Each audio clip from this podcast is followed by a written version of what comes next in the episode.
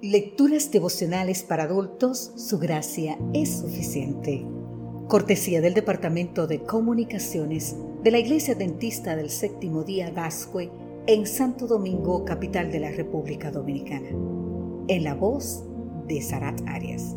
Hoy, 31 de enero, me provoca sentimientos encontrados. El libro de Hechos en el capítulo 28, los versículos 30 y 31 nos dice, Pablo recibía en Roma todos los que a él venían, predicando el reino de Dios y enseñando lo que es del Señor Jesucristo con toda libertad, sin impedimento. El libro de Hechos nos muestra el crecimiento del Evangelio desde Jerusalén hasta Roma. Un tema fundamentalmente del libro es el rechazo del Evangelio por parte de los judíos y su aceptación por parte de los gentiles. El abanderado en llevar las buenas nuevas a estos nuevos grupos fue el apóstol Pablo. De ahí su intenso anhelo por llegar a Roma. El camino no fue fácil, pero Dios lo sostenía, lo inspiraba y lo guiaba.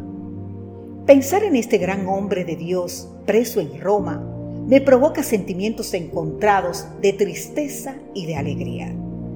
Dos años pasó este gigante de la oratoria en arresto domiciliario. ¿Cuántas predicaciones públicas podría haber hecho en este tiempo? Sin embargo, durante aquellos dos años escribió sus cartas a los Efesios, a los Filipenses, a los Colosenses y a Filemón, conocidas como las epístolas de la prisión. Dios siempre tiene un propósito para nuestra vida que va más allá de lo que nosotros podemos entender y percibir. Alabado sea el Señor, ¿verdad? No podemos tener hoy el audio de los sermones de Pablo, pero tenemos sus inspiradoras epístolas. El Pablo escritor llegó más lejos que el Pablo predicador. Siento una enorme admiración por la pasión sin límites de Pablo Está encadenado, pero predicando. El mensajero está preso, pero el mensaje está libre. Por la gracia de Dios, Él convierte su celda en una iglesia y su prisión en un púlpito. Recibía a todos, les predicaba del reino del Señor y los guiaba a Cristo. ¿Con restricciones o censura? No, de manera abierta y sin impedimentos.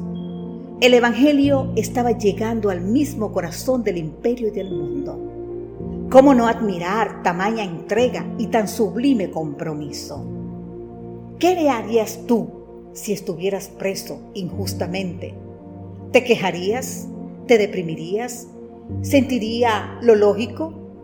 Mira lo que hizo Pablo.